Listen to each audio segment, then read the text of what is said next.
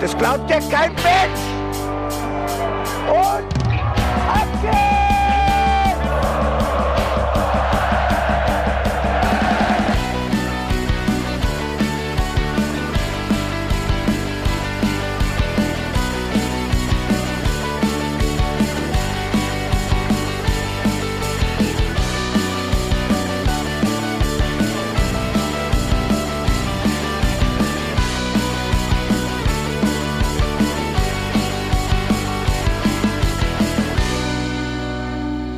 Liebe 05erInnen, wir freuen uns, dass wir über den Auswärtssieg in Augsburg hier sprechen können. Hier ist der Hinterhofsänger-Talk. Es ist Sonntag und ich freue mich, dass ich wie immer nicht alleine bin. Mein Name ist Felicitas Bus und bei mir sitzt Jan Budde Einen wunderschönen Sonntag. und Benedikt Engelberts. Hallo. Ei, gute wie?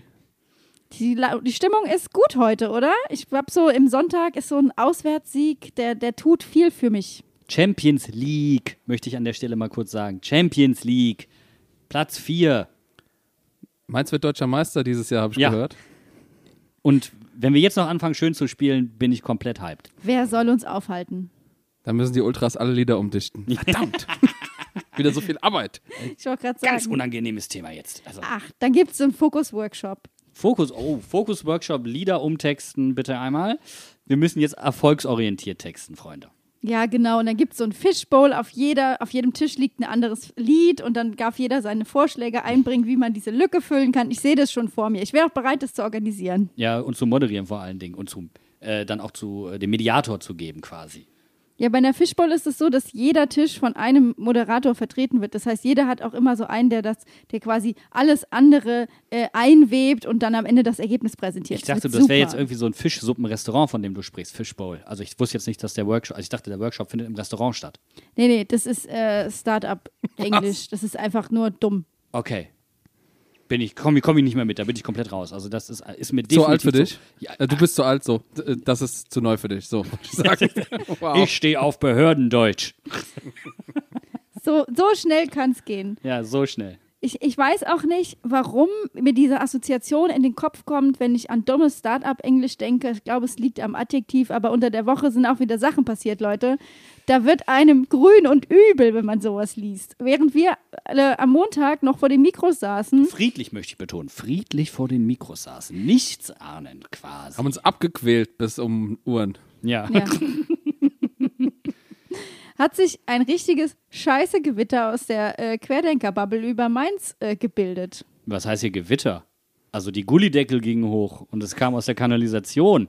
Anders kann ich das Ganze einfach nicht äh, bezeichnen. Tut mir leid. Das ist absolut inakzeptabel, was da passiert ist.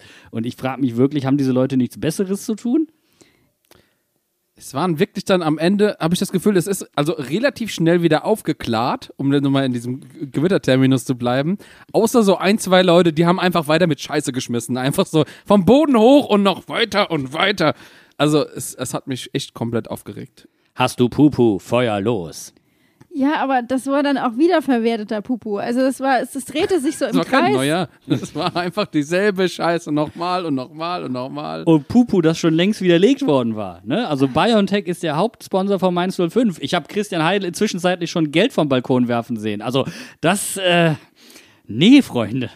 Ja, also ich glaube, für alle, die jetzt nicht wissen, worüber wir reden, müssen wir erstmal einfangen. Äh, die Querdenker-Bubble ist der Meinung, dass Kinder gequält werden bei Mainz 05, weil die Einlaufkids äh, eine Maske tragen mussten, im Gegensatz zu den Spielern beim Heimspiel gegen Union. Und das bei Sonnenschein und 30 Grad. Die sterben. Ja, Die sterben. die sterben, die Kinder. Die sind Und dann, alle tot, die Kinder. und dann hat sich jemand hinter die, hinter die Tasten geklemmt und mal richtig im Internet äh, gesucht und siehe da, Mainz 05 hat als Hauptsponsor BioNTech, das hat nämlich der SWR gesagt. Und in der Bild stand ja auch, die verpflichten nur noch geimpfte Spieler und damit war die Sache klar. Und als dann die Fotos aufgetaucht sind, auf einmal Mainzer Vereinsfarben grün und weiß, das Trikot in grün-weiß, mit diesem, mit diesem DNA-Strang drauf. Mit der Doppelhelix. Da dachte ich echt so, mit der Doppelhelix, da dachte ich, oh, jetzt holen sie mich ab. Aber vor allen Dingen auch noch wissenschaftlich inkorrekt. Es geht nicht um die DNA, es geht um mRNA, Freunde. Also, also das ist auch wissenschaftlich einfach falsch. Aber das überrascht mich an der Stelle überhaupt nicht. Ich wollte gerade sagen, das ist, glaube ich, in dem Moment völlig egal. Und dann kommt ja auch noch dazu, das muss man sich mal überlegen, Zwischen der Firmenzentrale von BioNTech und dem Mainzer Stadion sind es genau 6,6 Kilometer. Nein, 6,66. Wir wollen ja, es sind drei Sechsen. es hängt natürlich auch davon ab, wie viele Umwege du nimmst. ne? Das ist, glaube ich, der Entscheidende. Und dann kommst du zwischenzeitlich, das, das wusste noch keiner, an der Unimedizin vorbei. Ganz übel. Ganz, ganz übel, Freunde. Da muss man mal, da muss einfach mal jemand drüber reden. Ich finde, das Allerschönste an diesem ganzen Ding, was da passiert ist, war, dass sie sich aufgehängt haben an einem Artikel vom SWR vom 1. April. Und es ist so schön, dass das keiner gerafft hat. Ich liebe wirklich alles daran. Du weißt ganz genau, die Leute schreiben einfach nur einer vom anderen ab, keiner liest irgendwas, Hauptsache Hassnachrichten verbreiten und dann kommen diese ganzen Troll- und Bot-Armeen und hauen einfach nur noch die Beiträge raus. Keiner checkt da irgendwas gegen und deswegen sind die so fucking unwissenschaftlich und so. Es ist einfach wunderbar. Ja, und äh, auf jeden Fall eine Schweigeminute an die Admins von Mainz 05, denen einfach mal gepflegt der Wochenstart weggelötet worden ist. Also das macht dann auch wirklich keinen Spaß, wenn du da irgendwo sitzt und Community Management betreiben musst, obwohl keiner dieser Dullis zur Community gehört, das mal ganz nebenbei gesagt. Also ähm, das Nee. macht wirklich überhaupt keine Laune. Ja, ich, genau, das wollte ich mich auch gerade sagen. Also mir tut es wirklich für die Admins leid und da, ist, da hört dann der Spaß auch auf. Nichtsdestotrotz gibt es immer was zu lachen, weil wir sind ja auch zwischenzeitlich umbenannt worden. Wir sind jetzt nicht mal der erste FSV Mainz 05, wir sind der SV Mainz 05. Und wenn man mal richtig drüber nachdenkt und ganz tief in seinen Gehirnwindungen äh, nachguckt, So wie es Kerstin getan hat, ne? Wie es Kerstin getan hat. Leute, SV, Supervakzin. Ganz einfach. Boom, sage ich nur. Da sage ich ein Puh, Gehirnexplosion. Denkt mal drüber nach. Und sind wir eigentlich schon bei der 05. Impfung? Möchte ich mal so in den Raum stellen. Und dann ist ja noch das ZDF, da hat gar keiner drüber gesprochen, dass das ZDF noch in Sichtweite liegt von diesem Supervakzinverein. Das heißt, die können da die ganze Zeit drüber berichten. Und der SWR vor allem erst. Von dem kann ja auch noch die Benachrichtigung, äh, von die, die, die Nachricht da. So, und Also jetzt die ganze Lügenpresse auf einem Haufen in einer Stadt. Heieieiei, Jetzt wird's Es Freunde. lang- muss schon eine ganz besondere nämlich. Stadt sein. Das muss eine ganz besondere Stadt sein. Und damit willkommen im Mainz 05 Fußballtalk. Wir sprechen über die ganz besondere Stadt mit dem ganz besonderen Fußball. Und wir haben auch was zu feiern, was zwar nicht in Mainz passiert ist, aber wir haben jemanden, der sein erstes Bundesligator geschossen hat. Und zwar N- nicht Paul- Bundesligator, also mal Profitor. kurz Profidebütor. Ganz ruhig. Wer hat denn hier, wer recherchiert hier eigentlich bei uns? Kann das mal bitte jemand wieder? Meine Herren, ey. Also, wir waren vom Gewitter, jetzt kommen wir zum Nebel. Paul Nebel, herzlichen Glückwunsch zum Profidebütor. So. War dann, da, da sprang bei Fums und Grätsch auch sofort der Zerfickungsbot an, weil das nämlich ein strammes 6 zu 0 war. 7 zu 2. Übertrieben. Nee, nee, nee, nee, nee, das Ah, war das das war andere Spiel. Paderborn. Entschuldigung. Aber es gab einige spektakuläre Ergebnisse. Die zweite Liga eskaliert auch komplett. Ich finde es einfach übertrieben geil. die zweite Liga ist einfach nur, jeder schlägt, kann jeden schlagen, aber jeden kann auch, jeder kann auch jeden zerficken. Das Ja, ist wirklich und zwar komplett. Random. Aber, das muss man dazu sagen, die Bundesliga auch, und zwar die erste Bundesliga, macht so viel Spaß seit wie, ich weiß nicht, gefühlt noch nie. Also, ähm, ich möchte jetzt nichts gegen Fürth und gegen Bielefeld sagen, aber eigentlich schon. Man tut das gut, dass Schalke und Werder zurück sind. Vor allen Dingen, die beiden leisten auch wirklich was. Die haben sich's absolut verdient. Und ich habe einfach nur Spaß dabei zu sehen, was Werder Bremen im Signal Iduna Park mit den Hoffnungen, dass Edin Terzic der neue Jürgen Klopp ist, getan hat. Und auf einmal wird auch dem letzten Trainer-Dulli klar, oh, es hat nicht nur am Rosi gelegen. Ja, vor allem auch die Leute, die echt gar keine Ahnung haben von Fußball und die einfach nur die Bildzeitung lesen, die haben jetzt auch verstanden, scheiße, fuck, es liegt gar nicht am Trainer. Wir haben den 17. Trainer da in drei Jahren und alles, bei allen ist ist immer nur scheiße. Ach, das, ach, das ist vielleicht andere Probleme. Vielleicht ist da ein Mann mit W und Atzke dran schuld. Insgesamt. Denk mal drüber nach. Ich finde, da- das muss man sich mal auf der Zunge zergehen lassen. Genauso wie der Gedanke, der mir bei dieser Nachricht kam, nämlich, stellt euch mal vor, wir äh, sind eine Saison weiter nach der Sommerpause, uns hat Anton Stach verlassen und wir laufen beim ersten Bundesligaspiel auf mit einer Startelf, in der vielleicht Niki Tauer steht, aber ganz sicher Paul Nebel und Marlon Mustafa. Wie geil wäre das denn bitte? Und Jonathan Burkhardt. Und Leo Barrero. Okay, ein klein wenig werde ich geil. Ein ganz klein wenig werde ich geil. Also, da freue ich mich richtig drauf. So, und um das jetzt noch perfekt zu machen, werden Bell und Hack natürlich immer noch spielen. Ja, das ist Und jetzt Robin eher Zentner eine Drohung. natürlich auch, weil. Ich finde, das ist jetzt eher eine Drohung. Ja, also da, ver da verliert sich meine Freunde wieder so ein bisschen. Das heißt, da die einzigen. Ich, da hoffe ich doch Das lieber heißt- auf den Laux. Ganz ehrlich, hol mir den Laux, ist mir scheißegal, hol den, hol den hoch, den Jungen, ist mir egal. Ähm, das heißt, äh, Silvan wird dann auch rausgekegelt und da, dafür darf dann Keanu Kraft spielen oder Ja, was? natürlich. Aber es ist schon eine geile Perspektive, muss man dazu sagen. Ähm, und Paul Nebel, ich meine, wir wissen alle, was der Junge tendenziell in der Lage ist zu leisten und dass er jetzt in der zweiten Liga anfängt zu treffen, zumindest jetzt mal, das wird ihm gut tun. Und wenn der jetzt ins Laufen kommt, äh, dann wäre das eine Laie, die wieder eine Win-Win-Situation wäre. Ähnlich wie jetzt bei Marlon. Und wenn er es dann schafft, sich festzuspielen, ähnlich jetzt wie Marlon, dann freue ich mich da wirklich drauf. Und bei Marlon finde ich den Sprung sogar tatsächlich in dem Moment noch ein bisschen größer, weil er Ja. kam aus der österreichischen Liga, hat er irgendwo bei Mattershorn oder wo gespielt. Und, ähm, also, oder Mattersberg, glaube ich, heißt der Ort. Egal. Irgendwas mit Bergbeine. Berg wird es da Äh, geben. Matter, es, es, es geht um die Matter. Ähm, und bei dem hat ja eigentlich wirklich gar keiner vor der Saison gedacht, dass, der, dass er jetzt in drei Spielen dreimal äh, auch eingewechselt wird oder äh, nee, dreimal eingewechselt wird im Pokal und so. Also ich finde das richtig gut. Es freut mich zu sehen, wie die, äh, wie die Arbeit ihre Früchte trägt. Und dafür, muss man sagen, geht es den Leuten, die von uns weggewechselt sind, dann natürlich nicht so gut. Gute Besserung geht raus nach Nottingham. Ähm, wir sprechen hier mal vom Jibama-Effekt. Musa Nyakate fällt mit einer Oberschenkelverletzung für mehrere Monate aus. Richtig bitter. Und wie gesagt, Jibama hat es auch schon getroffen. Ja, Aber auch so- nach wenigen Spielen, gell? Also nach zwei oder drei Spielen direkt und dann mal für ein Dreivierteljahr weg. Ja. Das, also es- ich finde es halt für Musa so bitter, muss ich wirklich sagen, weil ich glaube, der hat sich da echt was ausgerechnet. Jetzt muss man natürlich sagen, wir haben alle über diesen Freistoß gelacht von Nottingham, der Die einfach Ecke. wild war, die Ecke, Verzeihung. Und jetzt sowas, das, ist, das wünscht man wirklich keinem. Also gute Besserung aus Mainz. Aber Nottingham kauft echt die halbe Liga auseinander, oder? Das ist, das ist ganz verrückt. Ähm, vier, fünf Bundesligaspieler gekauft für insgesamt, äh, was? 70 Millionen, 80 Millionen? Ja, also das ist schon, steil. das ist schon mal so und das ist ja nicht mal die, die einzigen Spieler, die sie gekauft haben, sondern die haben insgesamt, glaube ich, 14 neue Spieler oder so. Also die bringen richtig Geld unter die Leute. Die haben mal richtig schön das Etui geöffnet und die Geldschatulle aufgeschlossen. Die haben wie der DFB noch ein paar versteckte Saves mit Ge- Bargeld gefunden. Die haben noch gerade die Halsketten von der ehemaligen Spielerfrau verhökert, haben die richtig zu Asche gemacht. Ne? Super. Die machen das wie Mainz 05 bei dem nächsten Fastnachtsumzug. Da werden nämlich auch Scheine geworfen, keine Bonbons. Weil dann natürlich BioNTech der Hauptsponsor Ja, ist. natürlich. Freunde, lass, lass, lass uns bitte über Spiel jetzt reden. Ja, genau. es reicht, es reicht mit dem Blödsinn. Tacheles, Leute. Nehmt einen Schluck aus eurer Wasserflasche. Wir hören uns gleich wieder. Ja, Bo, ihr habt in den letzten Jahren gegen FC Augsburg immer relativ verkackte Spiele gehabt. Wie, welche Spiele haben wir gehabt? Verkackt. Okay. Scheiße. Aha. Verkackt. Verkackt.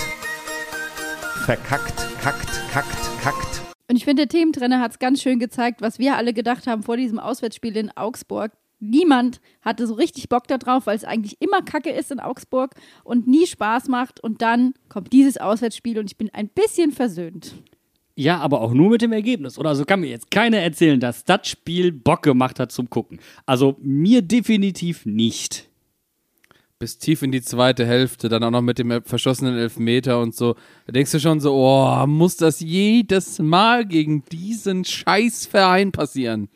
Ich musste da auch wirklich reflexartig an das letzte Spiel denken in der vergangenen Saison, als Robin Zentner, wir hatten die Folge damals Dorlechsi Nieder genannt, äh, in Anlehnung an Flo Niederlechner äh, und der Schwalbe damals. Ich dachte mir, jetzt geht schon wieder los. Vor allen Dingen, Robin hatte ja auch irgendwie, genauso wie alle anderen auf dem Platz, so gefühlt ein paar Unsicherheiten in sich. Und ich dachte, es, äh, ich war mir auch zu 100% sicher, Julian Baumgartlinger kommt und das Ding ist gelaufen. Die haben den Siegtorschützen eingewechselt. Ja, vor allem haben wir es ja noch vor unter der Woche, also wir haben es ja im Podcast noch gesagt, wenn er wechselt, werden wir einfach tieftot enttäuscht und dann sitzt er tatsächlich bei Augsburg auf der Bank und die eine der großen Fragen an den Augsburger Trainer waren dann, wird Baumgartlinger spielen? Und er sagt auch noch, oh, ich bin über seinen Fitnesszustand sehr begeistert. Wir werden sehen, was passiert. Da hatte ich schon, hatte ich schon den Tee auf, da war schon bedient. Ich fand's sehr lustig. Ähm, Julian Baumgar Baumgartlinger ist ja bekannt dafür, dass er sehr viele Bundesliga-Tore schießt. Ja. Deswegen, wie du sagst, es wäre schon, es hätte in den Sternen gestanden, dass er trifft. Weil ich glaube, er hat in seiner Karriere in 350 Spielen zwei Tore gemacht. Also es war klar, dass wenn er kommt, eigentlich muss er auch treffen. Aber damit kommen wir ja ein bisschen so auf, eigentlich zu unserer Startaufstellung mal, bei der sich ähm, eine Sache eigentlich mehr verändert hatte. Lee hat halt nicht gespielt, sondern Fulgini hat gespielt. Auch wenn Lee äh, auf der Social Media Kachel ganz groß abgebildet war. Der war auch, glaube ich, Wunsch der Vater des Gedanken. Aber ich habe mich sehr gefreut. Also, wir haben ja auch letzte Woche viel über Fulgini gesprochen und ich finde ihn einfach einen richtig guten Kicker und er hatte es sich auch verdient. Und da war, da war ich schon motiviert. Das war dann schon wieder der Punkt, wo ich sagte: geil, okay, dann geht's nach vorne, wir wollen ein bisschen was reißen. Du merkst ja auch, äh, Fulgini hat einen Moment gebraucht, bis er in der Mannschaft angekommen ist, bis die ganzen Abläufe alle gestimmt hatten. Er kam ja eigentlich zum Trainingslager, aber natürlich äh, die ganzen Mechanismen, die funktionieren nicht vom ersten Tag. Ja, aber er musste sich auch erstmal an die Bundesliga gewöhnen. Du hast gemerkt, im ersten Spiel damals gegen Bochum, ähm, da hat er mit der Härte schon ein bisschen gestruggelt, auch mit der Schnelligkeit. Aber dass er bei seinem Potenzial in der Lage ist, das zu adaptieren, das war nicht die Frage. Die Frage war eher, wann. Und ähm, wann, wann war jetzt? Das kann man, glaube ich, so gut sagen. Im letzten Spiel schon und jetzt in dem Spiel wieder bestätigt. Der Junge macht mir immer mehr Freude. Äh, wenn der sich weiter so entwickelt, werden wir richtig viel Spaß an dem haben. Und das bringt uns ja eigentlich zu, dem, zu der anderen äh, Änderung in der Startaufstellung, über die sich, glaube ich, viele gefreut haben. Johnny B is back. Ja, wobei ich dann dachte, ähm, also ich finde es geil, dass er wieder gesund ist und dass er fit ist und dass wir auf ihn zählen können. Aber Startelf fand ich schon einen starken Move. Also weiß ich nicht, ob ich nach einer Verletzungspause den direkt von Anfang an gebracht hätte. Ich fand es interessant. Ähm, ich habe nämlich eigentlich sehr ähnliche Gedanken gehabt, weil gerade nach so einer Oberschenkelverletzung bist du ja normalerweise nicht jetzt so fit, dass du halt das ganze Spiel durchhalten kannst. Und ähm, so wie ich Augsburg jetzt eingeschätzt habe, hätte ich eher äh, einen Dela zum Beispiel gesehen, äh, der irgendwie mit Karim, äh, von Karim auch mal geschickt werden kann und so. Ähm, hatte ich eigentlich eher mehr gefühlt in der Startelf. Ich hatte tatsächlich was anderes gefühlt. Ich hatte auch nach seinen Äußerungen in der PK zu Inge mit Inge wieder gerechnet, weil ähnliches Spiel wie gegen Union, lange Bälle, ablegen, auf zweite Bälle gehen. Ich hatte damit gerechnet, um ehrlich zu sein. Darauf lief es ja auch irgendwo hinaus. Ähm, aber er wollte Johnny von Anfang an die Möglichkeit geben und vielleicht auch einfach mal gucken, wie lange hält der Bub durch. So, ist ja äh, komplett leg legitim, aber über eine andere Aufstellung habe ich mich viel, viel mehr gefreut. Ich wollte gerade sagen, über meinen Hidden Champion, äh, der nicht so hidden war, müssen wir natürlich noch sprechen. Eine Woche auf der Bank verbracht oder im Cover von Waldand Notter, wir wissen es nicht, aber die Regenbogenbinde ist back und das war für mich die größte Überraschung, da habe ich mich mega drüber gefreut. Vor allen Dingen einfach mal nicht angekündigt, nicht großartig inszeniert, gar nichts, einfach angezogen. So, das war's. Das reicht. Einfach das Ding anziehen. Das ist Aussage genug. Wir sind alle dafür, dass Menschen gleich behandelt werden, dass es Equal Pay gibt, etc., etc., etc. Wir brauchen das nicht alles ausführen. Und das ist einfach nur ein gutes Statement, eine gute Vertretung unserer Werte. Mehr nicht.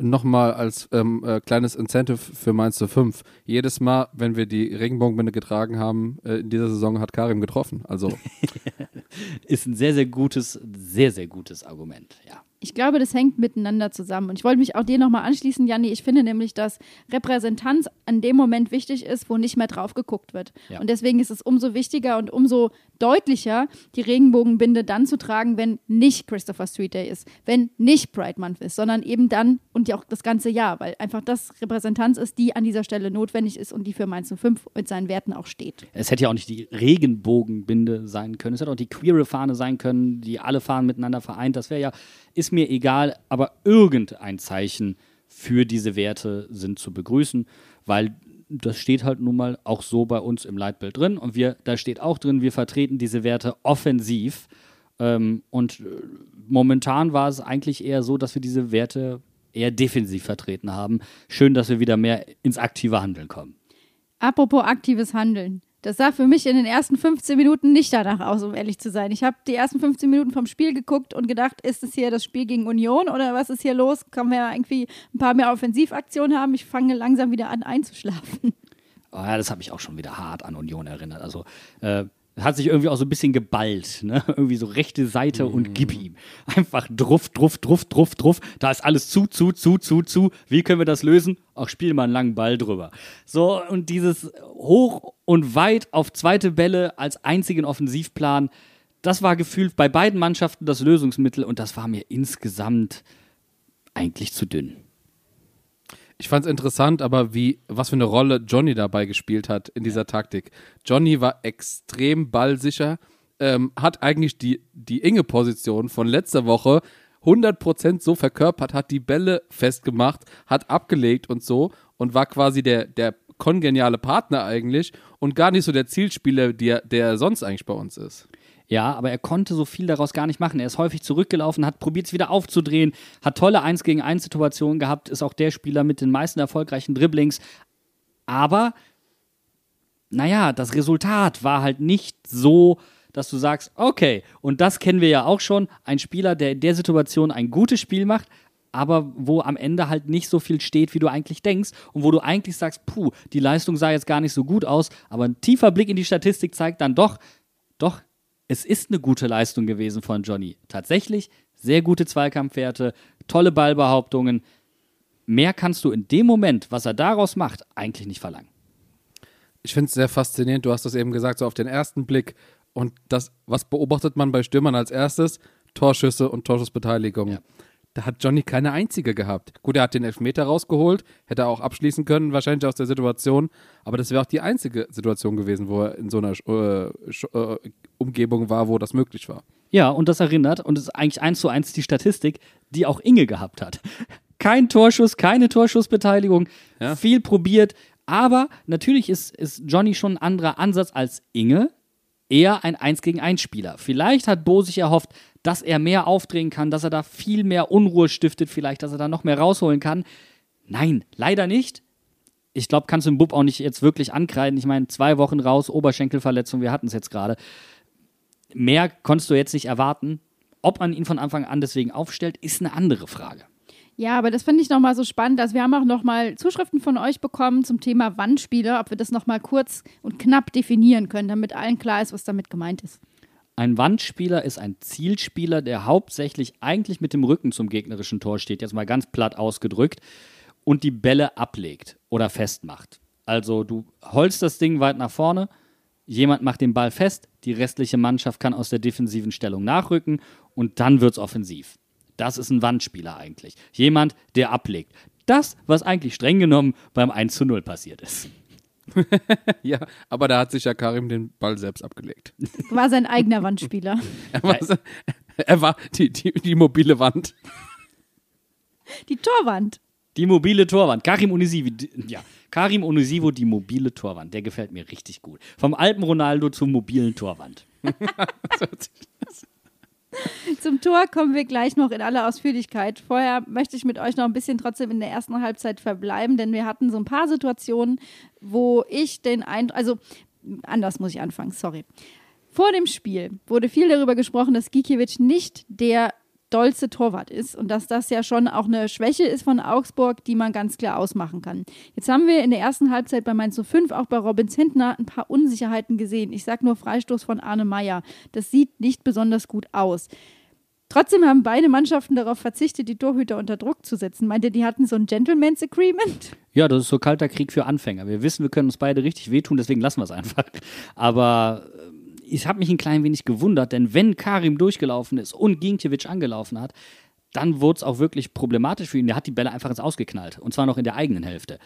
Also, ich hätte mir, wenn ihr euch an die letzte Saison erinnert, und ich bringe es dann nochmal auf den Tisch, damals der verursachte Elfmeter, der keiner war von Robin, wo ganz klar gesagt wurde, wir wissen, dass Robin Zentner kein guter Torwart im, äh, mit dem Fuß ist, also kein guter Fußballspielender Torwart ist. Deswegen haben wir ihn angelaufen. Mich hat etwas verwundert, dass man das Mittel jetzt nicht konsequenter durchgezogen hat. Wobei man auch ehrlicherweise sagen muss, Augsburg kam eigentlich überhaupt nicht in die Situation, Robin Zentner wirklich anzulaufen.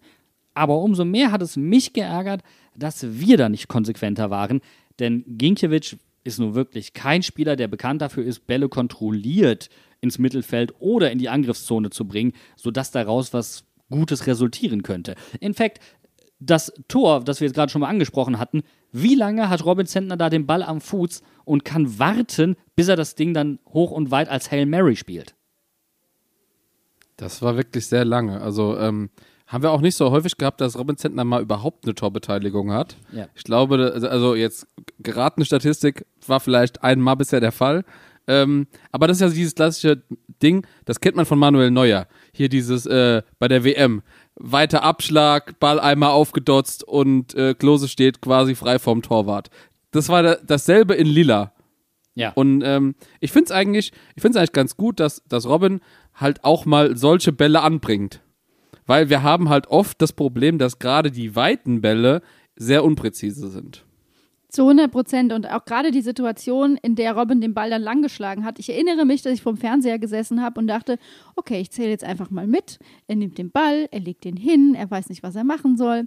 Ich zähle mal bis drei runter und dann wird er lang und weit geschlagen. Und genauso ist es ja passiert. Und wir haben das, äh, also ich habe es zumindest beobachtet, dass oft, wenn der Ball von Robin so unpräzise lang geschlagen wird, dass unsere Stürmer und auch unsere Offensive da eigentlich auch mittlerweile gut gepolt ist und sagt, okay, im Zweifelsfall geht der Ball zum Gegner, aber wir gehen auf die zweiten Bälle von unserem eigenen Torwart. Ja, genau, aber vor allen Dingen, eigentlich schlägt er sie mehr nach außen. Und das ist ja eigentlich auch Ja. ein Mittel, wie wir es auch gegen die Bayern zum Beispiel kennen. Dann holst du halt einen Einwurf raus, es ist kein klassischer Ballverlust. Weil Robin Zentners lange Bälle sind in der Statistik wirklich nicht gut. Aber der hier war einfach gerade. Einfach gerade ins Zentrum, über alles drüber. Und eigentlich muss man sagen, jetzt lass uns dann auch direkt aufs Tor kommen, weil wir tanzen da drum herum. Es ist ein Abwehrfehler, sondersgleichen. Dass er, klar, Karim kriegt den Ball auf den Arm, da brauchen wir jetzt nicht drüber reden, dass das kein absichtliches Handspiel ist. Äh, Er wird von hinten umklammert und alles. Aber dass Joveleo in dem Moment Karim erlaubt, sich aufzudrehen, anstatt ihn dann so festzuhalten, dass er fällt, er muss ihn faulen in dem Moment, wenn es nicht anders geht. Das ist einfach nur wirklich amateursthaft. Amateursthaft.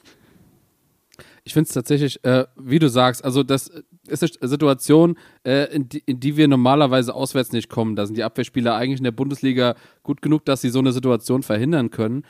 Ähm, bei, diesem, bei dieser Situation jetzt gerade gefällt mir die, ähm, die Geschwindigkeit, in der Fulgini merkt, Scheiße, wir haben hier eine Möglichkeit. Legt direkt den Ball ab. Der Ball kam ja nicht mal wirklich präzise zu ihm. Einfach Volley quasi in den Lauf von Karim und der steht frei vom Torwart. Und der läuft nämlich auch durch mit einer Konsequenz, weil er sieht, der Ball kommt. Und das fand ich nämlich auch so geil. Wir haben das oft genug gesehen, dass Karim nicht richtig durchgelaufen ist. Und jetzt hat er irgendwie dieses Tor gehen. Er ist jetzt mit drei Toren unser Top-Torschütze. Wir nach drei Spielen, ich, ich frage mich, wo das noch landen soll. Das wird richtig gut. Ja, vor allen Dingen hat man einen einfachen reingemacht. Es war kein komplizierter. Er hat den einfachen Erwartbaren reingemacht. Absolut überfällig und er hat auch für mein Dafürhalten jetzt keine größere Torchance mehr vergeben. Also, ähm, das war einfach ein gutes Spiel von Karim. Fertig. Mehr kannst du dazu nicht sagen. Und weil du gerade Fulgini angesprochen hast, den muss er aber auch nicht präziser spielen. Den spielt er perfekt dosiert in den Raum. Und zwar so, dass der auch nicht hoch weiter hüpft, sondern dass er ihn mitnehmen kann. Weil sonst wird es auch wieder ganz schön knifflig. Stell dir vor, Karim äh, muss den Ball irgendwie dann Volley nehmen oder sowas. Äh, das wäre wirklich nicht äh, so sehr viel einfacher äh, gewesen, dann äh, den Ball auch zu verwerten. Ähm, ich möchte gerne mal äh, zur Statistik eine Sache sagen.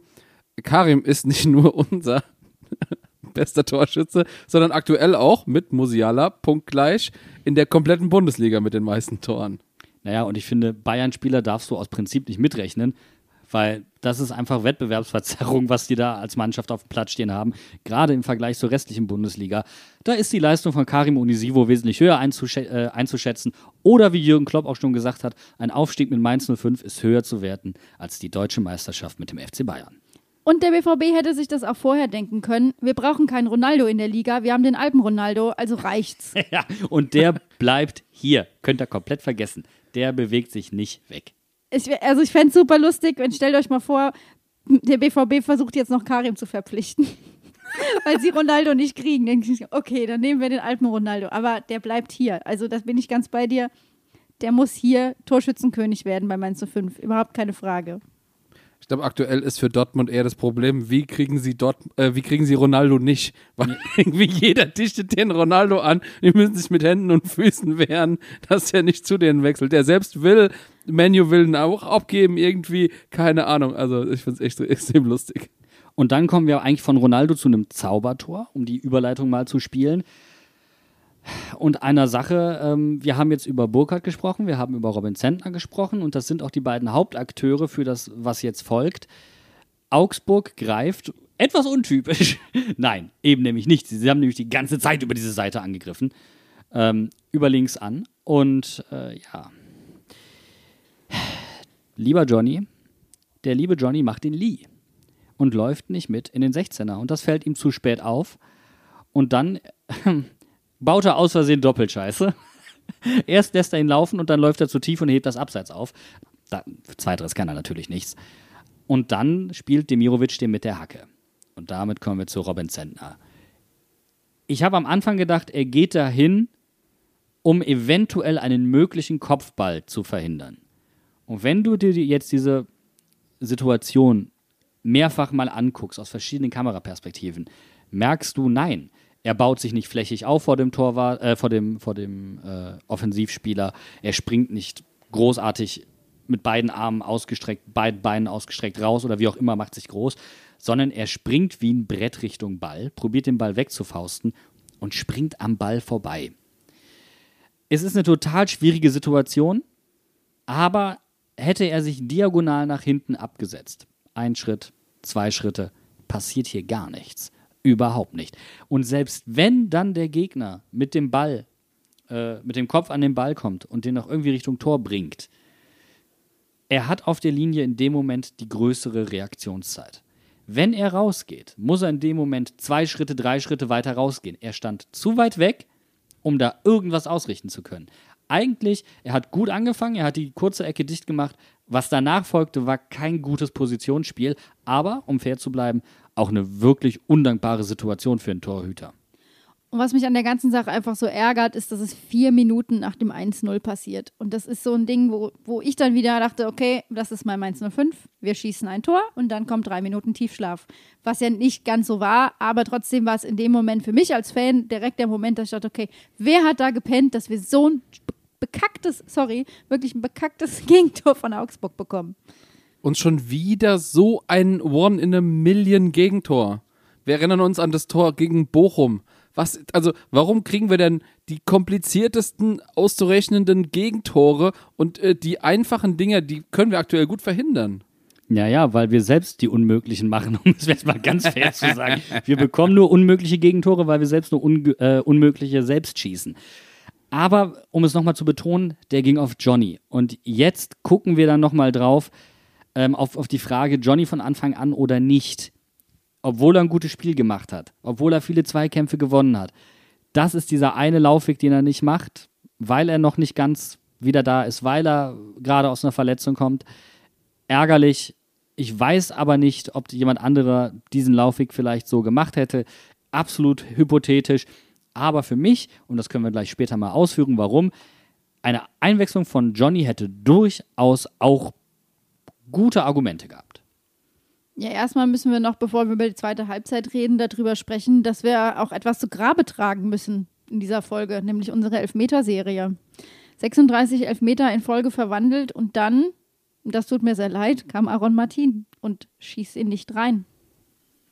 Ja, und leider gerade Aaron ähm, der seine Leistung von dem Spiel nicht krönen kann. Ähm, man hat es irgendwie im Anlauf schon gemerkt, oder? Also ich weiß nicht, ich hatte so ein Gefühl, Aaron äh, stand schon da, hat sich den Ball zurechtgelegt und ich hatte schon äh, so ein Gefühl und dachte so, scheiße, ich glaube, unsere Serie reißt heute. Ja, das war halt dieser Anlauf und der kleine Hüpfer, gucken, wie reagiert der Torwart und dann in die andere Ecke schießen. Das Problem ist, das Ding ist im wahrsten Sinne des Wortes dekodiert wenn man sich die Folge Decoded of the Zone anguckt mit Jan Sommer, der hat gezeigt, wie man so ein Ding, übrigens in der Schweizer Nationalmannschaft, gegen äh, Italien, wie man so ein Ding äh, löst. Ja, indem du antäuscht, in die andere Ecke zu gehen, indem du fest mit dem anderen Fuß auftrittst und dann ähm, in die andere Ecke gehst. Das ist der einfache Weg und den, ja, hat er gewählt. Unglücklich. Wobei ich sagen möchte, für mich hat nicht Martin verschossen, sondern das Karma.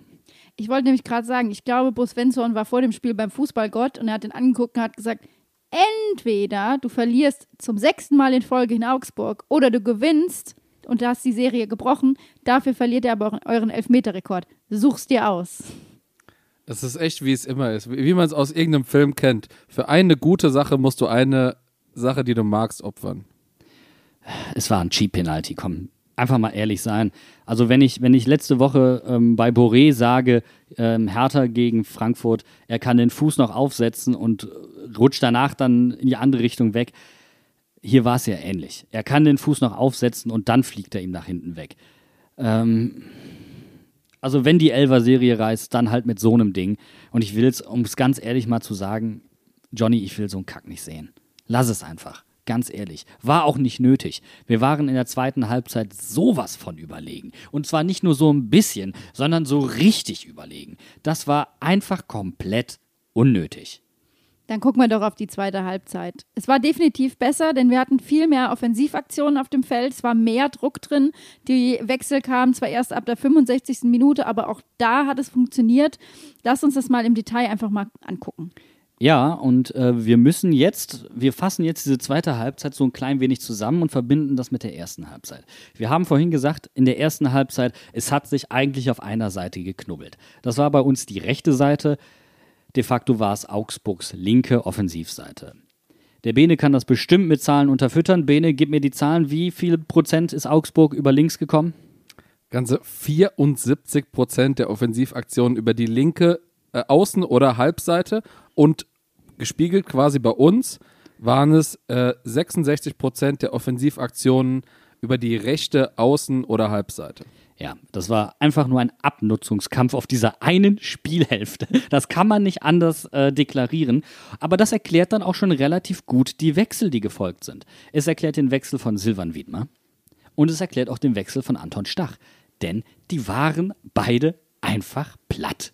Bei Wittmer habe ich mich nämlich tatsächlich noch gewundert und habe äh, im ersten Moment gedacht, okay, warum geht der raus? War der so schlecht? Aber der war nicht schlecht, der war einfach nur fertig.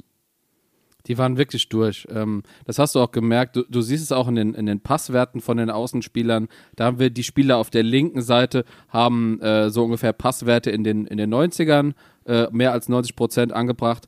Und auf der rechten Seite, wo wesentlich mehr Action war, da waren die so im Bereich 65 bis 75 ungefähr. Was immer noch sehr gute Passstatistiken sind dafür, dass da richtig Druck war. Also das Ja. heißt, wir reden davon, du hast einen Raum von maximal zwei Metern, äh, falls du dich überhaupt drehen konntest. Ähm, da war dann auch teilweise wenig Spielfluss drin. Und das erklärt auch diese ganzen langen Bälle, weil du halt gesagt hast, ja gut, komm, drüber über das Getümmel. Ne? Nicht, lange, nicht lange fackeln, mach das Ding lang. Erklärt dann auch zum Teil, ähm, warum Johnny probiert hat, da als Zielspieler zu agieren, sich die Bälle geholt hat, äh, probiert hat aufzudrehen und dann am Ende eigentlich mehr Wandspieler geworden ist. Ähm, und trotzdem sagenhafte, was sind das, 14 Zweikämpfe gewonnen hat. Also ähm, das ist schon ziemlich, ziemlich überragend. Aber das bringt uns dann zu den anderen Wechseln. Denn wir haben die Frage gestellt, warum geht trotz seiner sehr, sehr guten Leistung Fulgini raus? Und warum kommt Lee? Und das ist tatsächlich, und es kam ja auch noch Barrero für, für äh, Stachy, ähm, das ist tatsächlich, und Eddie dürfen wir nicht vergessen, für Wittmer, aber das war einfach nur, um die Seite dicht zu halten, weil die beiden platt waren. Und jetzt, wenn man sich das Personal anguckt, das da eingewechselt wurde, Barrero ist defensiver als Lee. Und dann wurde später noch Bürchzoch eingewechselt. Warum erwähne ich das? Naja, mit Lee, Bürchzoch und Mustafa wurden 1 gegen 1 Spieler eingewechselt. Also Spieler, die Situation im 1 gegen 1 lösen können. Und mit Lee wurde einer auf der linken Offensivseite von uns eingewechselt. Das heißt, über die Seite, über die bisher eher wenig gelaufen ist. Was hat dieser Wechsel bewirkt? Dieser Wechsel hat bewirkt, dass wir die Statik des Spiels verlagert haben. Wir haben auf einmal über die andere Seite angegriffen. Und darauf ist Augsburg mal so überhaupt nicht klargekommen. Das geben die Statistiken dermaßen wieder. Lee hat kein überragendes Spiel gemacht, aber sein Wechsel war unfassbar wichtig, eben damit dieses Spiel sich von dieser zugelaufenen rechten Seite auf die linke Offensivseite von uns verlagert. Und das finde ich so geil, weil das ja eigentlich weniger damit zu tun hat, wie die spielt und ihn deswegen bringst, sondern du bringst ihn aus rein taktischen Gründen und das braucht vielleicht auch ein bisschen mehr Zeit und dann ist das auch okay, wenn das erst in der 65. passiert. Also da muss man einfach vielleicht ein bisschen länger drüber nachdenken und es hat ja, also wie gesagt, Augsburg hatte darauf keine Antwort. Also das war, das war ein äh, Wechsel, der einfach sofort funktioniert hat und uns ja die Räume auch aufgemacht hat. Es hat uns die Räume geöffnet. Ähm, es war halt der, der Versuch, dass Lee auch ins 1 gegen 1 geht. Das hat nicht, der ist nicht so gut aufgegangen, der Plan. Aber ab der zweiten Halbzeit, ab dieser Einwechslung, liefen alle Angriffe über links. Guckt euch mal die Zusammenfassung nochmal an auf The Zone. Jede einzelne Offensiv, äh, jede einzelne Offensivaktion, die zum Torabschluss geführt hat, auch die zum Elfmeter geführt hat, das ist alles über die linke Seite gelaufen. Es ist wirklich so krass gewesen. Alle wirklich effektiven Angriffe nur über die linke Seite.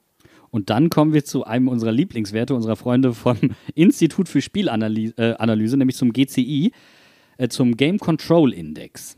So, dieser Index. Bene, möchtest du kurz erklären, wie der sich zusammensetzt, weil das kriege ich nicht gebacken.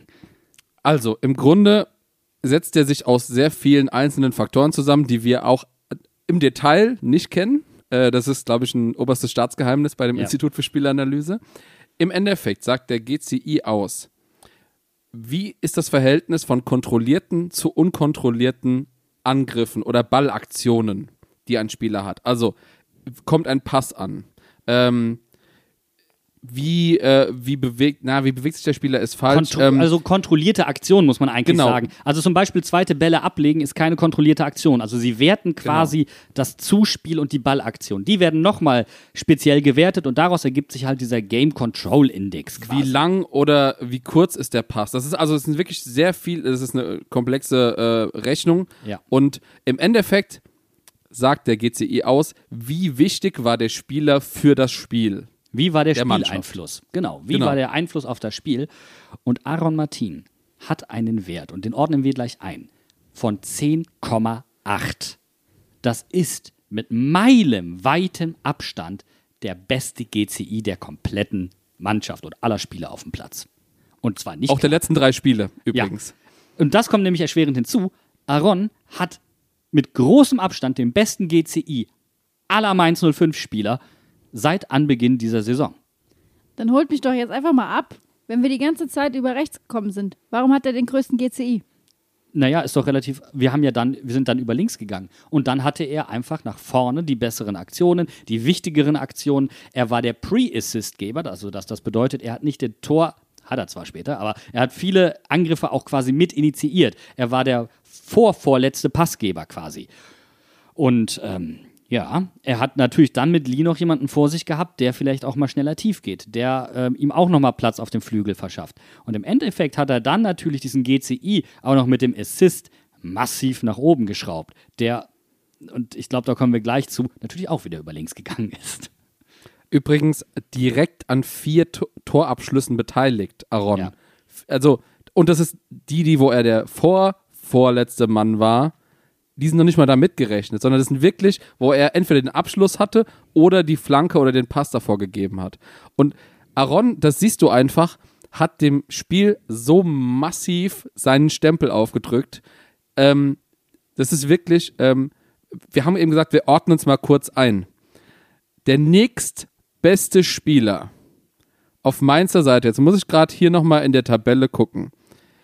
Der nächstbeste Spieler war Dominik Kor mit 6,1.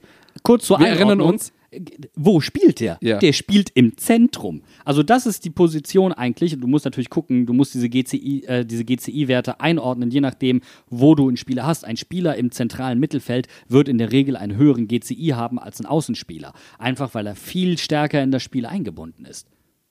Weil auch sehr viel mehr Wege über ihn und mehr Pässe über ihn gespielt werden, weil er den Ball viel mehr verteilt. Ja, und warum kann er den Ball mehr verteilen? Auch vielleicht das nochmal zum Verständnis. Im Zentrum hast du in alle Richtungen Passoptionen. Auf Außen, an der Außenlinie, bist du einfach mal satt um die Hälfte reduziert. Du kannst ja, wenn du links spielst, nur nach rechts passen. Ob du nach rechts hinten spielst oder nach rechts vorne, ist erstmal egal. Aber du kannst nicht nach links spielen. Und deswegen ist dieser GCI von Aaron und insgesamt auch aus den anderen äh, Spielen, die wir bisher mit ihm hatten, und die, die sind alle in einer, in einer sehr hohen Ordnung, aber das hier war bisher das höchste, ähm, exorbitant gut. Aaron ist ja auch einer der Spieler, ich hatte es vorhin schon mal angedeutet, auf der linken Seite, der sehr gute Passwerte hatte. Die haben natürlich da auch mit reingezielt. Was ich äh, tatsächlich auch noch äh, interessant fand, ähm, jetzt habe ich mich verlaufen. Was wollte ich gerade sagen? Kurze Ergänzung an die Passdinger, äh, an, die, an die Passquote. Das liegt natürlich auch daran, und er hatte, glaube ich, 100%, 100%, 90%, irgendwie sowas. Das liegt natürlich auch daran, dass auf der linken Seite weniger Druck war. Also das heißt, ähm, da haben die Augsburger einfach nicht so viel Personal gehabt. Das heißt, sie haben da einfach nicht so angegriffen. Das heißt, es war verhältnismäßig unstressiger als auf der anderen Seite des Spielfelds. Aber insofern war das doch dann clever, weil dann wurde quasi 60 Minuten lang den Augsburgern gesagt, wir werden immer nur über rechts kommen, wir werden immer nur über rechts kommen, wir werden immer nur über rechts kommen. Und dann, boom, Switch, jetzt kommen wir nur noch über links. Und die Augsburger dachten sich so, hä, Moment mal, aber das haben wir 60 Minuten anders gesehen. Wie kann das jetzt sein? Da kann, da, da kann ich nicht mit umgehen. Da kann ich jetzt nicht hingehen. Tut mir leid. Es ist halt wirklich, es ist ein Mindgame gewesen von Bo und er hat auf jeden Fall das Coaching gewonnen von dem Das Spiel. Coaching hat er, hat er also wirklich mega gewonnen, weil eigentlich wäre, es war ein Stück weit egal, wen er da einwechselt auf der linken Seite. Es, er hätte offensiv sein müssen.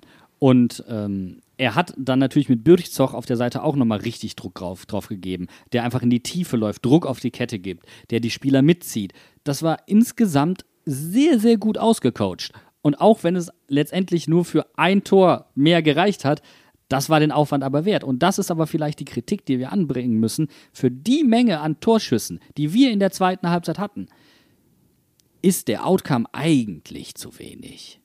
Ja, und vor allem ist mir das zu wenig, weil dieses alles entscheidende Tor so spät fällt. Meine Nerven haben wieder gelitten bis zum Elend. Ich dachte mir, jetzt gibt es hier auswärts wieder ein Unentschieden. Habe ich überhaupt keinen Bock gegen Kack Augsburg. Haben wir zwar nicht verloren, aber wir haben auch nicht gewonnen. Ich will das nicht. Ich will jetzt, dass die richtig spüren, wie wir in Mainz Fußball spielen und dass wir auch mal so ein Spiel gewinnen können. Und jemand hat mich gehört und hat gedacht, da halte ich mal den Kopf für hin. Und der Lee hat einfach das Tor gemacht. Wie war das? They see me rolling. Ja, also Hating. Na, na, na, na, na, na, na, na, na. Text, Text, Text, Text, Right Text. and dirty. That's a right and dirty. Na, egal, komm. Das war, das, es hat mich auch nochmal in der Nachbetrachtung auf dieses Spiel, die alle Zusammenfassungen haben mich einfach so unfassbar glücklich gemacht, weil Dela das wirklich in bester Liverpool-Manier bei Jürgen Klopp abgeguckt macht und den einfach auf den Eckball, äh, den Eckball so hinrollt und der rollt noch so ganz eine Sekunde. Die Augsburger haben sich ja übelst aufgeregt und dann Aaron gibt den rein, Lee köpft ihn. Ja, they see me rolling. Du hast gerade was ganz Wichtiges gesagt. Die Augsburger haben nicht richtig aufgepasst. Und warum? Weil sie sich zum wiederholten Male die ganze Zeit beim Schiedsrichter beschwert haben. Die waren mit was ganz anderem beschäftigt. Die wollten nicht verteidigen, die wollten sich einfach nur beim Schiedsrichter beschweren. Und dann kommt eine, und ich kann es nur einstudiert nennen, eine einstudierte Variante in so einer Situation. Also kann's mir- kann mir keiner sagen, dass sie das spontan denen eingefallen ist. Der Laufweg von Lee, so die, die Flanke von Aaron, das war perfekt. Ja, wobei Laufe, ich glaube nicht, dass es so einstudiert ist. Tatsächlich eine kurze Ecke. Wann machst du eine kurze Ecke? Wenn du den Platz hast. Wenn der Gegner pennt. Sowas trainierst du in der Regel jetzt eher nicht. Aber dass Aaron in dem Moment nach der Frusterfahrung mit dem Elfmeter so wach ist und das Ding aber sowas von präzise auf den ersten Pfosten bringt, dass Lee unbedrängt, das muss man einfach mal sagen, unbedrängt in der Bundesliga das Ding einköpfen kann, das ist äh, von allen drei Akteuren, die waren unfassbar gedankenschnell.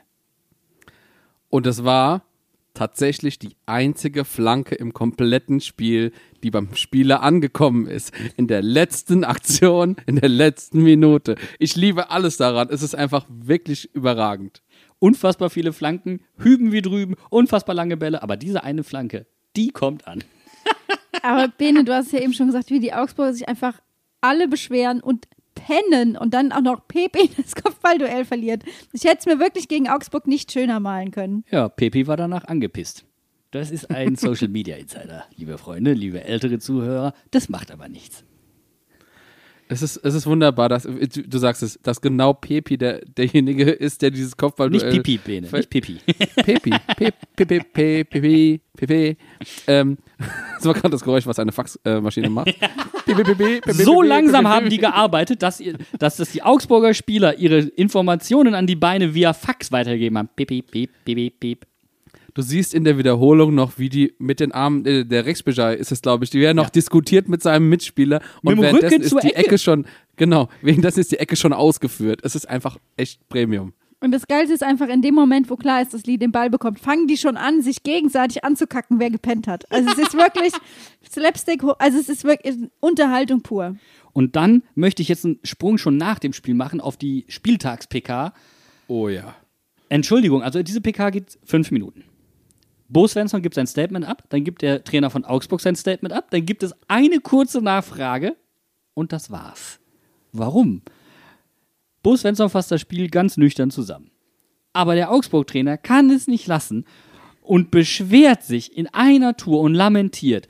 Und wenn ein Trainer das vorlebt, dann lebt es die Mannschaft nach. Und die Mannschaft hat es nachgelebt. Augsburg verliert wegen, seiner Lam wegen dieser Lamentiermentalität. Dieses permanente Diskutieren wollen. Dieses permanente. Ich wusste gar nicht, dass Augsburg mit Mimimi geschrieben wird. Die haben ja eine gelbe Karte auch für Meckern bekommen. Die waren ja, die standen ja dem Schiri so sehr auf den Füßen bei jeder Aktion, dass da jemand gelb für bekommen hat. Und das musste er erst mal machen. Das ist, Das ja, ist ja nicht so, ist ja nicht so, dass das nach der zweiten Aktion schon passiert. Die haben ja wirklich bei jedem Foul haben die den Schiedsrichter belagert. Und ich kann verstehen, dass du nicht einverstanden bist mit der Situation. Aber warum muss man denn wegen jedem Scheiß diskutieren? Man kann doch auch mal einfach akzeptieren, auch wenn du denkst, es wäre die falsche Entscheidung, kann man doch einfach mal akzeptieren, der Schiedsrichter hat das gesehen, pfeift das und dann ist das halt einfach mal irgendwann in Ordnung. Wenn man das Bedürfnis hat, sowas auszudiskutieren, sollte man einen Podcast machen. Vor allen Dingen, wie viele Spieler waren beim letzten Spiel gegen Mainz dabei? Wo man mit einem Schwalbenelfmeter gewonnen hat. Entschuldigung, also irgendwann kneife ich es mir doch mal. Aber nochmal, wenn ein Trainer das vorlebt, lebt es die Mannschaft nach. Ähm, und hin und wieder muss man sich vielleicht auch als Mainz 05-Fan daran erinnern, dass man bei der nächsten strittigen Entscheidung vielleicht nicht zu viel lamentiert. Aber deswegen ist Mainz 05 auch, wird jetzt in dieser Saison auch immer die Rumpelmannschaft bleiben. Der Trainer lebt's vor, die Mannschaft macht's nach. Ja, natürlich. Der, der Trainer, der an der Seitenlinie gelbe Karten kassiert, das ist eine Tretertruppe. Ja, natürlich. das- Das, ist, äh, also die Mannschaft lebt zumindest die Intensität nach, auf jeden Fall. Aber ich habe noch eine Sache zu Lee, weil Lee danach so ein bisschen als äh, Spieler des Spiels abgefeiert wurde. Äh, kurze Frage, wer ist für euch jetzt mal kurz Spieler des Spiels? Meine Antwort äh, möchte, würde viele wahrscheinlich überraschen, aber ich finde, Böstoch ist mein Spieler des Spiels. Erstens, weil ich den da einfach unfassbar gerne mag. Da werde ich mich auch nicht für entschuldigen. Toll. Und er hat den Ball so schnell an der Ecke abgestoßen. Also der war derjenige, der die Idee hatte zu sagen, jetzt ist der Moment, jetzt kriegen wir sie. Und dass Aaron den so schießt und Lee den reinköpft, geil. Aber wie gesagt, die Initialzündung kam durch die schnelle Ecke von, De von Delano. Und da vielleicht nochmal ein kurzer Nachtrag, warum das äh, übrigens kein Eingriff vom VAR erfordert. Es wird keine Ausführung, weder beim Einwurf noch bei der Ecke noch beim Freistoß ähm, kontrolliert. Denn wenn du das tun würdest, würdest du den Spielfluss massiv hemmen. Deswegen hat man sich auf internationalem Niveau darauf geeinigt, dass man genau das nicht checkt. Und jetzt kommt eine kleine persönliche Anmerkung. Dela drückt den Ball mit der Hand auf den Boden. Der Ball rollt nur in der super Slow-Mo erkennbar. Und noch nicht mal eine halbe Drehung, sondern eine Vierteldrehung. Und das nicht erkennst mal, du nur. Nicht mal. Das waren vielleicht zwei Zentimeter, die der sich noch bewegt hat oder so. Und das siehst Also- du nur, weil das Derby-Star-Logo in dem Moment oben ist und sich zur Seite dreht. Leute, ihr habt Kacke verteidigt, nix anderes. Es hat mich so ein bisschen an meine äh, Fahrprüfung bei der Fahrschule erinnert, wenn die, wenn die Haltelinie kommt und du einmal richtig hart auf die Bremse trittst, aber danach direkt wieder losrollst.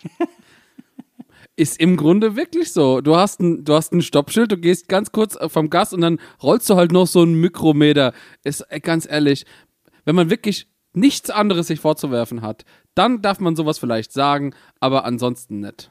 Nee. Vor allen Dingen mal kurz die Handbremse gezogen und weiter gedriftet. Eigentlich ist es ja so.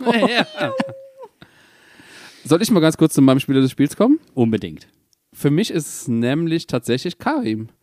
Karim hat unglaublich viel gearbeitet. Ich habe das Gefühl, er ist wesentlich konzentrierter im Torabschluss. Sehr, also wirklich hat viele Bälle auch direkt aufs Tor gebracht. Äh, das, was wir die ganzen Spiele über bemängelt haben, dass er so unpräzise ist im Torabschluss. Das hat er dieses Mal richtig gut gemacht. Er hat ein einfaches Tor geschossen. Er hat den sich selbst quasi vorgelegt, auch wenn es, glaube ich, mehr ungewollt war ich, ich freue mich für Karim. Ich finde es gut, dass er endlich seine, seine Goalscorer-Mentalität richtig äh, ausgepackt hat und dass er jetzt unser ewiger Scorer-Meister im Verein ist. Und man muss dazu sagen, es ist ja nicht nur, dass er Tore schießt, auch sein GCI jetzt zum Beispiel, weil wir den Wert vorhin hatten, nur um das mal zu nennen, der ist dementsprechend ebenfalls Top-3-Wert der Mannschaft. Also das auch als Stürmer, mal kurz angemerkt. Wobei man jetzt bei Lee zum Beispiel sagen muss, hätte Lee diese Torbeteiligung nicht gehabt, wäre sein GCI deutlich niedriger und ähm, naja, seine Leistung insgesamt wirklich, wirklich diskutabel. Und damit komme ich dann zu meinem ähm, Spieler des Spiels. Das ist nämlich Aaron Martin. Und das trotz verschossenem Elfmeter. Der Junge hat ein unfassbar starkes Spiel gemacht. Der wollte seine Leistung krönen, ist leider darüber gestolpert. Okay, das passiert, das dichte ich ihm nicht an, das ist shit happens. Aber ansonsten war das für mich, ja, vielleicht der Schlüsselspieler in diesem Spiel. Auch natürlich, weil es auf der anderen Seite zuging wie, wie im Krieg. Aber da drüben war einfach blanke, weite, grüne Wiese und die hat er zu bespielen gewusst, weil das musst du auch erstmal können. Und er hat den direkten Assist gegeben. Er war mental einfach total präsent, trotz dieser Frusterfahrung. Aaron Martin, jemand, der häufig, häufig unterm Radar mitläuft. Und das finde ich genauso schön. Aaron zeigt mal wieder, was, aus was er gemacht ist wir, wir wundern uns die ganze Zeit, warum kommt Cassie nicht zur Spielzeit? Er war natürlich ein bisschen angeschlagen am Anfang der Saison, hat auch die Testspiele und so nicht so gemacht. Aber Aaron zeigt, wie ein Spieler auf der linken Außenbahn bei uns spielen muss. Und da hat einfach ein Cassie keine Chance. Auch wenn er letztes Jahr der, einer der besten Vorlagengeber äh, und Außenverteidiger der, äh, in Europa war warum ich eigentlich auf Lee abziele und warum ähm, er wird ja dann, er war so Spieler des Spiels, klar, er hat das Tor gemacht. Man darf nicht vergessen, dass er die letzten Spiele und auch in diesem Spiel, abgesehen von seiner Torbeteiligung, nicht gerade performt hat. Und wir haben jetzt wirklich uns dieses Spiel mehrfach angeguckt, wir haben uns die Statistiken durchforstet. Die Statistiken geben es auch einfach nicht her und auch wenn man nur das Spiel guckt, gibt es das nicht her. Lee ist nicht der Spieler des Spiels. Also mal die Kirche im Dorf lassen, da hätten andere Leute auf den Zaun gehört. Da hätte für mich übrigens auch Alexander Hacking gehört. Und auch, wenn es da immer wieder Unsicherheiten gab, auch Stefan Bell hätte dahin gehört. Denn die beiden haben hinten dermaßen aufgeräumt und Bello hat auch die rechte Halbseite sowas von zugemacht, hat die meisten Balleroberungen aller Spieler bei Mainz 05. Entschuldigung, das kommt nicht von ungefähr. Diese ehrliche Arbeit muss meiner Meinung nach mehr honoriert werden. Ja, darauf baut unser ganzes Spiel auch auf. Und ich meine, Bello ist ja auch einmal in eine Abschlusssituation auch gekommen. Der hätte ja sogar theoretisch noch ein Tor schießen können. Ich finde es tatsächlich interessant. Wir haben uns vor, dem, vor der Saison so Gedanken gemacht über die Abwehr. Und wenn, wenn ich mir jetzt mal so in meinem Kopf die Erinnerung von dem letzten Jahr, wie die Abwehr funktioniert hat, und von diesem Jahr vergleiche, dann finde ich, die Abwehr, äh, die Art und Weise, wie, wie verteidigt wird, so unfassbar viel äh, abgeklärter, unaufgeregt. Wir haben letztes Jahr immer wieder diese Riesen, selbst von Musa, diese Riesen mal so über so einen Ball drüber getreten oder irgendwie ganz große Fehler gehabt. Und genau das eben haben wir dieses Jahr nicht. Und es gefällt mir richtig gut, wie die da zusammenspielen. Ja, würde ich dir tatsächlich widersprechen knochentrocken, weil ähm, es gibt mehrfach jetzt die Möglichkeit, die gab es gegen Union, die gab es gegen Augsburg, für die Innenverteidiger noch mehr ähm, mit dem Ball ins Mittelfeld zu gehen, weil sie zum Beispiel nicht angegriffen werden, weil sie Räume haben, weil wir nur über einen Sechser aufbauen. Ähm, und sie tun es nicht. Also die, der offensive Output, den sie haben, der ist mir zu gering und der muss eigentlich höher sein. Und eigentlich habe ich mir gerade das von einem Maxim Leitsch erwartet, dass er seine, seinen offensiven Bewegungsdrang noch mehr auslebt. Das ist mir alles noch defensiv zu konservativ. Ja, natürlich, es ist grundsolide. Aber eine Weiterentwicklung des Spielstils oder dass man die Offensivqualitäten der abgewanderten Spieler auffangen könnte, das sehe ich bei weitem noch nicht. Und ich bin auch froh, dass Bo selbst sagt in der Pressekonferenz, dass er spielerisch mit der Entwicklung momentan noch nicht so glücklich ist. Weil da müssen wir ehrlich drüber reden, so geil die Bundesliga momentan ist. Die Spiele zu gucken von Mainz 05 macht im Moment, abgesehen vom Ergebnis, nicht so viel Spaß. Ja, das finde ich auch so schwierig. Also ich bin froh, dass wir jetzt taktisch da so tief reingehen konnten, dass wir das Spiel so aufgedröselt haben. Aber letztendlich spielen wir gerade Ergebnisfußball par excellence. Das ist die Vizemeisterschaft von Schalke 4. Das ist Martin Schmidt Fußball. Das ist einfach nicht unbedingt das äh, spritzige, quirlige Mainz 05, was wir eigentlich gerne sehen wollen. Ja, und weil zu Mainz 05 gehört halt mehr als nur die Mentalität. Darüber ist ja Martin Schmidt so ein Stück weit gestolpert. Aber das Gute ist ja eben, dass Bo Svensson das sieht, dass er das anspricht und dass er da auch von seinen Jungs mehr verlangt. Und ich glaube, dann kommen wir noch zu einem ganz, ganz wichtigen Punkt, der mir so ein bisschen auf der Seele liegt. Äh, Stachy zum Beispiel hat auch noch nicht, obwohl er ein gutes Spiel gemacht hat, diesmal im Vergleich zum Spiel davor, aber auch so ein Silvan Wittmer. Das sind Spieler, die offensichtlich ein klein wenig durchhängen oder noch nicht ganz so fit sind, die etwas langsamer im Kopf sind. Das sind alles Spieler aus der Nations League. Die hatten eine verkürzte. Pause. Und ich weiß nicht, wie es bei Karim aussieht, ob der mit Österreich in der Nations League. Doch, ähm, doch, doch, doch, ne? war er. Karim hat das besser weggesteckt. Okay, hat eine andere Position. Die ist vielleicht nicht ganz so intensiv in der jeweiligen Ausprägung.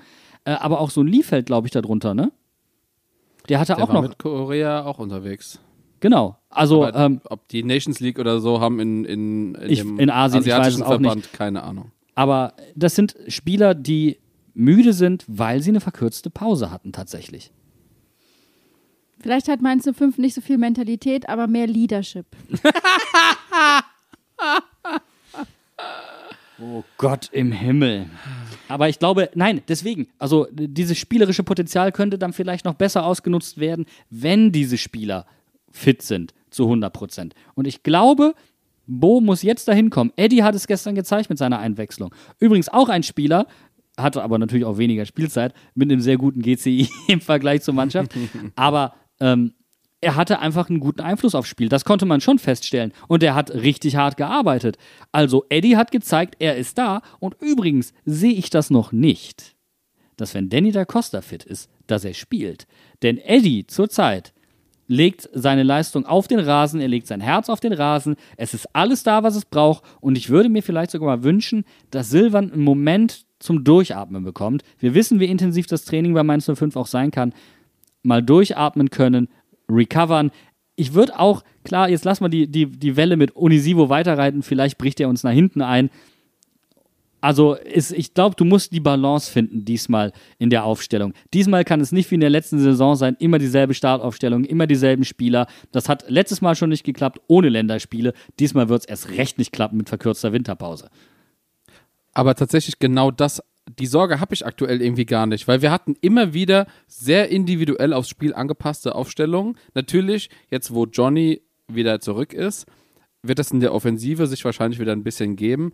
Aber ich habe den Eindruck, dass Bo extrem aus der Kritik, die von außen kam, aber die sie auch sich selbst erarbeitet haben, äh, dass er gelernt hat und dass er versucht, anders an ein Spiel heranzugehen, ähm, früh zu wechseln, ähm, individueller quasi einfach sich auf den Gegner vorzubereiten und auch die Aufstellung zu wählen. Zu 100 Prozent. Und das ist dieses von Spiel zu Spiel denken, was wir letzte Saison schon so oft gehört haben, was wir jetzt auch tatsächlich mal sehen in der Startelf. Und ähm, ich bin dabei zu sagen, wir haben nächsten Samstag den perfekten Mainzer Samstag. Perfekter wird es im Jahr von Mainz 05 nicht werden. Morgens Marktfrühstück. Dann kommt der Tabellenletzte aus Leverkusen ins Stadion zu uns nach Hause. Wir könnten hier mit wirklich spritzigen und äh, guten kreativen Spiel ein richtig geiles Heimspiel haben. Und danach ist noch Weinmarkt, wo man auf den Heimsieg anstoßen könnte. Also ich will kein Ergebnisfußball am Wochenende sehen. Ich will, dass Mainz Leverkusen schlägt. Oh, das weckt bei mir ganz böse Erinnerungen. Ich habe mal ein bisschen in die Vergangenheit geblickt. Es gibt, äh, es gab in der Saison 18, 19, das ist die zweite Sandro-Saison. Da gab es schon mal die ersten drei Spieltage. Wir gewinnen am dritten Spieltag 2-1 in Augsburg. Wir haben starten mit sieben Punkten in die Saison und dann kommt Leverkusen. Natürlich komplett andere Voraussetzungen, aber wie geht das Spiel aus? Leverkusen gewinnt 1-0 und das war ein richtiges Scheißspiel.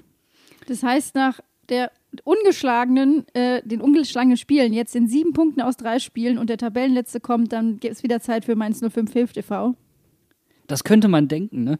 Allerdings, Leverkusen kommt zurzeit nicht mit galligen und zweikampfstarken Mannschaften zurecht. Elversberg, äh, äh. Augsburg, äh, äh. Mainz 05, na, also ich würde mal behaupten, eher nicht. Leverkusen hat eine ganz junge, unfassbar talentierte Mannschaft, die dann und wann etwas zu sehr nach vorne denkt. So wie unsere Mannschaft manchmal ein bisschen zu sehr nach hinten gedacht hat. Jetzt wäre natürlich ein toller Zeitpunkt, es gegen Mainz 05 zu drehen und auch den eigenen Fans zu zeigen, dass man alles auf dem Rasen lässt und sich richtig reinwirft. Und ein klein wenig wird mir, und das kann ich nicht verhehlen, Angst und Bange, wenn ich an Alexander Hack oder Stefan Bell gegen Musa Diaby denke. Aber, aber, es ist angerichtet. Einfach gewinnen und die Champions League zementieren. Ich habe noch eine kleine Bitte an Bo. Und zwar das Spiel gegen Leverkusen. Die werden sehr darauf bedacht sein, selbst das Spiel zu machen. Wir haben es gerade gesagt. Leverkusen ist bekannt für den Offensivfußball und die haben was gut zu machen. Wäre das nicht der richtige Zeitpunkt für Dela in der Startelf und schön Leverkusen auskontern? Richtig schön 60 Minuten lang einfach nur einem Konter nach dem anderen. Warum nicht einfach mal die Feuertaufe für das Offensivbrand-Duo Dela und Mustafa? Ich hätte da Bock drauf. Nicht, weil Karim die seine, seine Startaufstellung nicht verdient hätte, sondern hey, Bo hat bei uns im Interview gesagt, go with the flow. Warum nicht einfach mal, einfach mal machen? Aber ich glaube, deswegen hat, wahrscheinlich ist es nur das, das ist der Grund, warum Karim getroffen hat. Er wollte zeigen, der Flow ist auf seiner Seite. Er will gegen Leverkusen starten. Und deswegen glaube ich nicht, dass wir Mustafa von Anfang an sehen. Dela kann ich mir vorstellen, aber wie gesagt, ich bin, ich bin einfach mal gespannt, wie das auch intern äh, laufen wird, ob man wirklich sagt, ähm, Johnny bekommt nochmal einen Startelf-Einsatz oder ob er diesmal dann als Joker reinkommt. Ähm, als Joker hätte er mir sehr gut gefallen in diesem Spiel, muss ich noch anfügen, weil ähm, mit seiner Zweikampfstärke, aber auch mit seiner Gier, sich dann zu beweisen, ähm, wenn er da auf eine etwas müde gewordene Abwehrkette getroffen wäre, ich glaube, es wäre ähm, der Moment gewesen, in dem Johnny mehr für seine Mentalität, für seinen Spielfluss ein Erfolgserlebnis gebraucht und erwirken hätte können. Das wäre wahrscheinlich äh, so ein Moment gewesen, wobei wir natürlich nicht wissen, ob seine Zweikampfstärke, die er unter Beweis gestellt hat, gerade in der ersten Halbzeit, nicht defensiv irgendwo gefehlt hätte. Wobei man auch sagen muss, beispielsweise Inge, der jetzt der, der Konterpart gewesen wäre in diesem Fall, Inge hätte ähm, oder Inge hat auch die Fähigkeit, extrem geschickt zuzulaufen, ohne schlussendlich den Zweikampf führen zu müssen. Aber wenn das tut, dann erobert er die Bälle auch. Also ich bin gespannt. Ich freue mich einfach nur über die Diversität in unserer Aufstellung, die wir haben. Schöner geht's einfach nicht. Es macht einfach richtig Spaß und ich glaube, mehr Vorfreude auf ein Heimspiel kann man hier nicht machen in diesem Podcast. Deswegen sage ich jetzt ganz, ganz bold, wir sehen uns am Samstag im Stadion, im Blog und bis dahin macht's gut. Tschüss. Ich wünsche euch ein schönes Wochenende. Werde ich haben. Drecksack.